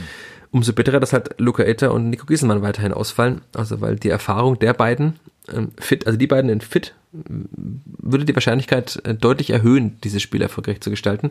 Aber es hilft nicht dazu jammern. Das fällt jetzt auch nicht so viel aus. Also ja. Du vertraust Edgar Pripp, das merke ich schon. Also das, keine also nee, also ich meine da, was heißt, da kann glaube ich gar keiner sagen oder einordnen, was da irgendwie passieren soll. Aber ich meine, gut, trotzdem dann Michalski, noch Michalski Dietz, kein, ja, muss man dann schauen, wie, wie gut das auswärts funktioniert. Aber ansonsten habe ich jetzt keine Angst vom SC Paderborn. Ich meine, klar, die haben es jetzt ganz gut gemacht, haben aber auch die Winterpause dazwischen. Ich weiß nicht, ob bei denen dann großartig was ausfällt. Naja, Florian Muslia ist. Auch äh, mit Muslia noch genau. Ja. Äh, wenn die wenn sie noch zu Geld machen wollen, dann müssen sie, glaube ich. Ja. Von daher, das wäre natürlich Big Fish für die Spielvereinigung, wenn der dann noch gehen würde. Er könnte natürlich auch nach, nach dem Spiel erst noch gehen. Also. Ja, aber es gibt ja jetzt schon, also die Gerüchte sind ja jetzt schon da zum SC Freiburg. Die Oder? SC Freiburg, was ich. Die spielen ja, jetzt auch die spielen ja schon wieder, deswegen. Spielen ja jetzt dann schon wieder. Ja, also das wäre natürlich brutal und ich glaube, das wäre dann, das wiegt sicherlich schwerer als ein Ausfall, der jetzt schon lange da ist in der Abwehr. Und klar, man hat jetzt noch die Gelbsperre von Gideon Jung, die da dazu kommt, aber ansonsten ist das Gebilde ja stabil. Also ja, und auch der SC Paderborn, also das ist natürlich auch ein Gegner, da kann immer alles passieren und da ja, hilft Varianz, ja. ja, da hilft es natürlich auch so einen Spieler auf der linken Außenbahn zu haben wie Karim Czernudl, der dann doch mal für sehr viel Wirbel sorgen kann, weil so sattelfest ist der SC Paderborn jetzt auch nicht. Ich habe gerade mal geguckt, auch nochmal Florian Muslia übrigens sieben Tore und vier Vorlagen. Also da wird natürlich dann der beste Spieler. Der ganz klar. Ja. Aber ganz klar der beste Spieler gehen. Ja. Und insofern, das würde dem Clipper sehr gut helfen und den SC Paderborn natürlich extrem schwächen. Deswegen, hm, mancher könnte hoffen, dass der SC Freiburg dann noch einen neuen Spieler verpflichtet in den nächsten Tagen. Wir tun es auch, weil dann spricht ja. sich's wieder leichter. Und dann geht's, äh, wenn wir kurz den Ausblick noch weitermachen, äh, extrem spannend weiter. Also gegen Kiel, Herbstmeister, beste Aussichtsmannschaft, 19 Punkte aus 8 Spielen, jetzt auch den SV Darmstadt im ersten Testspiel des neuen Jahres geschlagen, damit einen Bundesligisten, auch einen Bundesligisten, der vielleicht nicht zum Regal des VfB Stuttgart gehört. Das sieht man in der Tabelle auch. Aber es gibt das ja auch die zweitbeste Heimmannschaft mit diesen 20 Punkten aus neun Spielen. Das mhm. heißt, ähm, da muss man jetzt auch keine Angst haben. Alles. Da wird sehr vieles entschieden in diesem Spiel. Und dann geht's, aber es geht ja spannend weiter. Also äh, auf St. Pauli bei der drittbesten Heimmannschaft, ähm, zu Hause gegen die Hertha, wo man 0 zu 5 im Hinspiel verloren hat. Da ist die Frage, was mit Fabian Rehse passiert, der ja immer noch nicht trainieren kann. Ich bin ins Trainingslager geflogen ist bei der Hertha, weil er anscheinend aus Folgen einer Erkrankung irgendwie immer noch nicht fit ist und die Werte nicht passen. Dann in Hannover, da wurde man im Hinspiel, na doch, hergespielt, kann man so fast sagen. 1 zu 3, die einzige Heimniederlage. Und dann äh, Derby zu Hause. Ich habe hier ein großes Wort stehen, nämlich äh, Signalwirkung. Also das kann auch vieles verändern, so ein Derby-Sieg zu Hause. Und dann ist Ende Februar und dann sollte man eigentlich wissen, wohin die Reise geht in der Rückrunde. Also wenn man das ja. erfolgreich durchsteht und weiter oben dabei ist, dann kann alles passieren. Das hat man in der Hinrunde auch gesehen. Wenn man da aber halt nur fünf Punkte holt, dann sollte auch der berühmte Zug nach oben abgefahren sein. Und dann wird auch der Hype-Train nicht durch den Hauptbahnhof rollen. Nee, der ist dann wahrscheinlich tot. Dann wird es auch interessant mit den Auswärtsfahrern. Ja. Mhm, es sind sehr viele weite Spiele auch, ne? Dann wird es schwierig, ja. also diese Rückrunde, das ist schon brutal.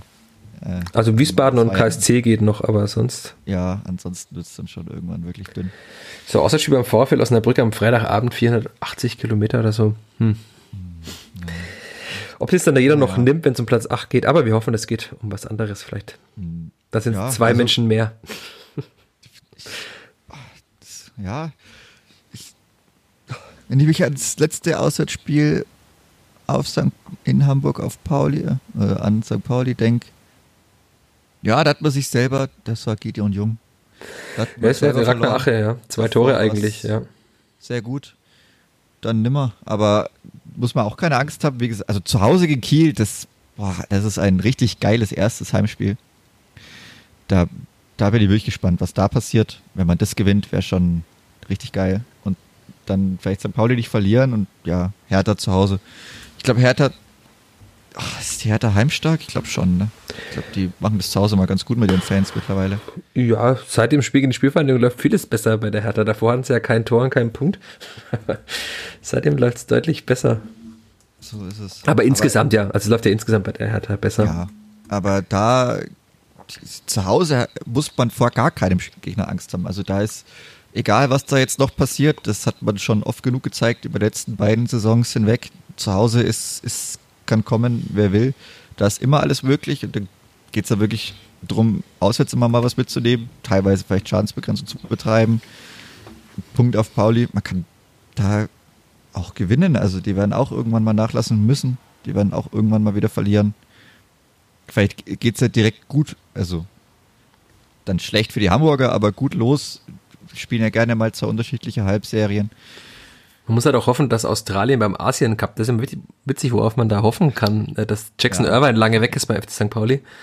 Ähnlich wie Usama Haddadi beim Afrika Cup ist, ist ja Jackson Irvine für mich eigentlich der wichtigste Spieler beim FC St. Pauli mit Australien beim Asien Cup. Das heißt, der könnte da auch noch fehlen. Und die Australier sind ja schon eine gute Mannschaft. Ich wünsche Ihnen, dass Sie da den Titel holen beim Asien Cup, ja. ganz uneigennützig. und, und dann. Ja, dann Hannover ja, komm. Ja, kann auch. Also Hannover muss man auch keine Angst haben. Die haben da wieder Stress oder da geht's wieder nicht so gut und dann äh, haben wir wieder verloren. Martin Kind hat den Aufstieg eh schon abgehakt. Zweimal nicht gewonnen und dann ist wieder die Stimmung schlecht und dann verlieren sie hier, verlieren sie da. Beziehungsweise sie gewinnen halt einfach nicht. Und ich glaube, die heißt dir auch schlecht in dem Winter dann. Oder der Jahresausklang war, glaube ich. Ja, deswegen hat Martin Kind den Aufstieg abgehakt nach den letzten Spielen vor der Winterpause. Auch natürlich ja. öffentlichkeitswirksam. Das kann man nicht intern abhaken, das muss man immer öffentlichkeitswirksam abhaken. Nee, ich meine, das ist ja eh, also laut Plan ist ja jetzt eh erstmal oberes Mittelfeld. Zweites Jahr jetzt gerade. Ja, Anschluss, da müssten sie noch im Plan sein. Ja. Aber ansonsten ist da jetzt auch nicht, wo man sagt, also da fahre ich jetzt hin und wirklich muss, muss beten, dass ich da irgendwie nicht unter die Räder komme. Also kann auch passieren, weil Hannover hat genügend individuelle Qualität, aber wenn da mal ein, zwei Spieler nicht zünden, ist da auch ganz schnell wirklich komplett die Luft raus und man kann da auch mal easy gewinnen. Und dann ist halt das Derby. Also, wie gesagt, Ende Februar weiß man eigentlich, wohin es geht. Und bis dahin wird es wirklich super spannend. Auch dicht gepackt, also diese sechs Wochen da. Brutal. Wir bleiben gespannt und jetzt können wir das vom Storytelling natürlich perfekt abschließen mit der Frage, die ich vorhin schon angeteasert hatte von äh, Danny, der uns gebeten hatte für diese Abschlussfolge schon vor längerem mal äh, zumindest äh, Tendenzen, ich will jetzt keine ganz klaren Zahlen rausgeben, aber was die meistgehörten äh, Folgen und so weiter waren. Die meistgehörte Folge im Jahr 2023 ich habe es dir schon geschickt, Chris, war die Folge 146. Jetzt könnt ihr kurz überlegen, wenn ihr zurückrechnet. Wir haben jetzt die 162. Folge. Folge 146 trug den Namen Brennpunkt, wurde aufgenommen Anfang September 2023 nach dem 1 3 gegen Hannover und hat einfach mal dreimal so viele Abrufe wie alle anderen Folgen. Also man sieht, wenn es dem Kleeblatt schlecht geht, wird es anscheinend nachgefragt, was wir dazu zu sagen haben. Okay. Und äh, auch im Kontrast dazu war auch äh, die am wenigsten gehörte Folge witzig, weil man kann ja natürlich äh, alles, was 2023 gehört wurde, aus den Analytics rauslesen. Und tatsächlich haben 18 Menschen die Folge 6 gehört. Warum auch immer. Also, wenn ihr, wenn ihr da dabei wart, äh, sagt es mir gerne oder uns, woran das lag. Äh, witzig ist natürlich auch wieder so viele Geschichten. Die Folge trug den Namen noch keine Spitzenmannschaft auch eine Diskussion, die wir nicht selten geführt haben in der Hinrunde. War aus dem Februar 2020, hatte ich damals mit dem Kollegen Alexander Pfähler aufgenommen, der längst nicht mehr in diesem Verlag arbeitet. Sehr schade. Grüße, falls du es doch hörst, Alex. Ich glaube es nicht, aber damals als äh, Kleppert-Reporter mit noch unterwegs. Und äh, da die Frage war noch die meiste Rückmeldung, die wir bekommen haben. Ich finde, es ist allgemein im letzten Jahr, Chris, berichtige mich, wenn es anders, aber wir haben sehr viel Rückmeldung bekommen, auch viel im persönlichen Austausch. Mhm. Auch auf der Cover, bei der Eröffnung ja, zum Beispiel, wenn die Stimmen erkannt werden, auch witzig. Grüße an den, ne, darf ich den Namen sagen? Ich weiß es nicht. Äh, ich sage einfach nur Grüße, bevor jetzt jemand dann da gegrüßt wird, namentlich, der es gar nicht will. Aber du weißt es natürlich. Äh, Grüße.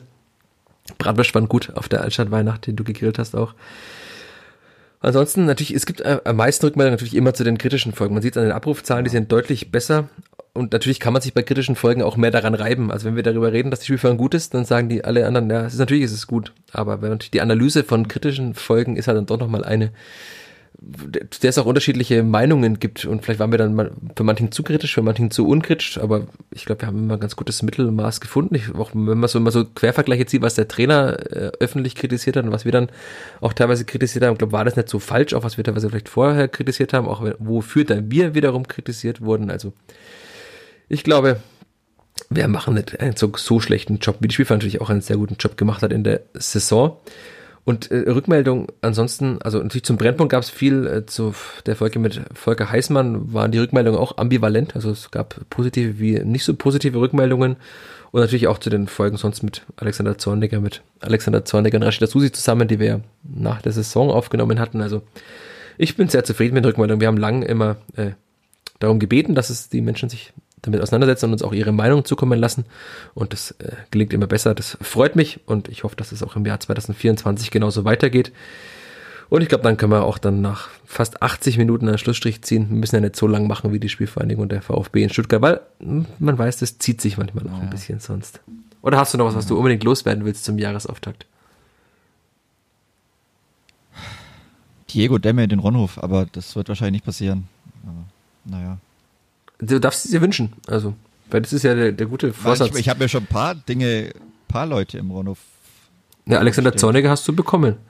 Ja, Nico Giesemann habe ich auch bekommen, von daher. Also damit Diego Demme am 31.01. Ronhof. Ja, hm.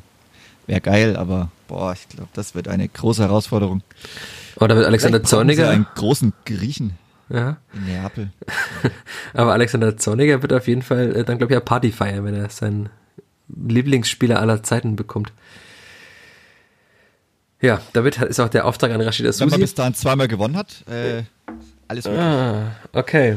Also, Diego Demme muss in, in den Rundhof kommen, das sagt Chris Sehm. Und damit kann man auch, glaube ich, diese Folge jetzt dann zumachen. Ich sage danke, wie in jeder Woche, Chris. Ich habe zu danken. Und danke an euch da draußen fürs Dabeibleiben, fürs Dabeisein. Und die nächste reguläre Folge hört ihr dann nach dem Spiel in Paderborn. Ein Spiel, in dem, wie ihr gerade gehört habt, alles passieren kann. Deswegen, wir werden einfach drüber reden, wenn es vorbei ist. Macht's gut, bis bald. Ciao, ciao. Ciao, ciao. Mehr bei uns im Netz auf nordbayern.de